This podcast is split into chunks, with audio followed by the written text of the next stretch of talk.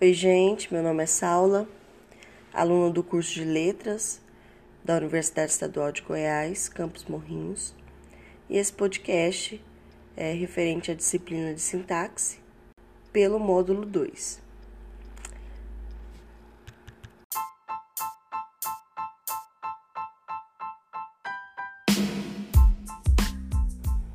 Iniciamos o podcast com a seguinte pergunta: Como a proposta lúdica e literária de Lobato que você leu até aqui pode ajudar na compreensão da gramática e em sua formação enquanto professor?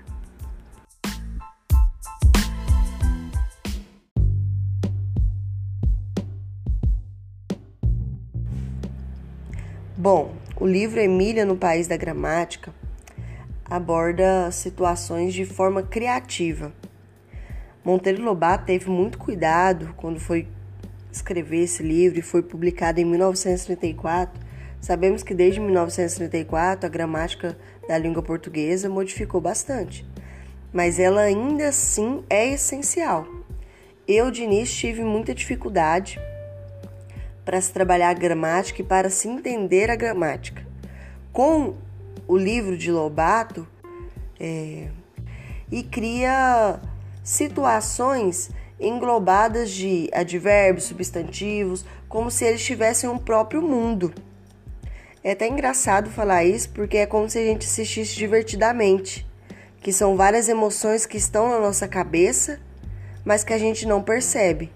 E contando o assistindo o filme de divertidamente, a gente consegue entender cada parte e cada estrutura de cada sentimento, de cada sensação. E Monteiro Lobato teve muito cuidado com isso e conseguiu apresentar de uma forma interessante e interativa.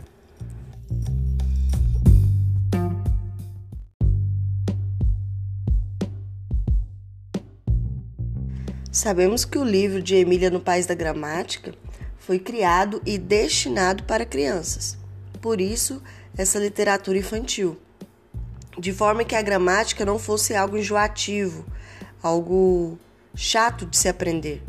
E Lobato criou como algo interativo, uma imaginação a mais para as crianças. Emergir no mundo da morfologia dentro de personagens já conhecidos e caracterizados na sociedade.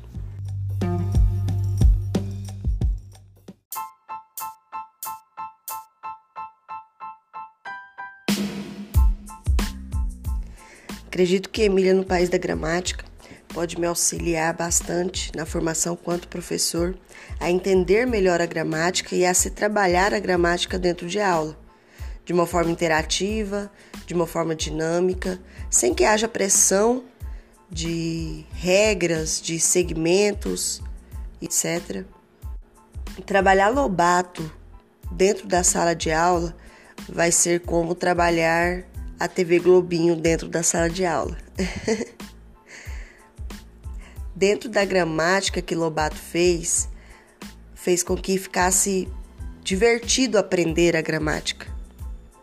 E assim eu pretendo, como futura professora, trabalhar a gramática de Lobato de formas fracionais.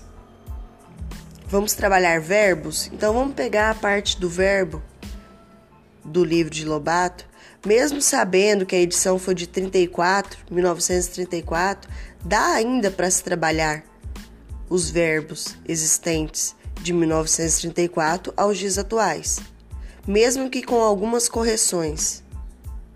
Mas acredito que o resultado será positivo.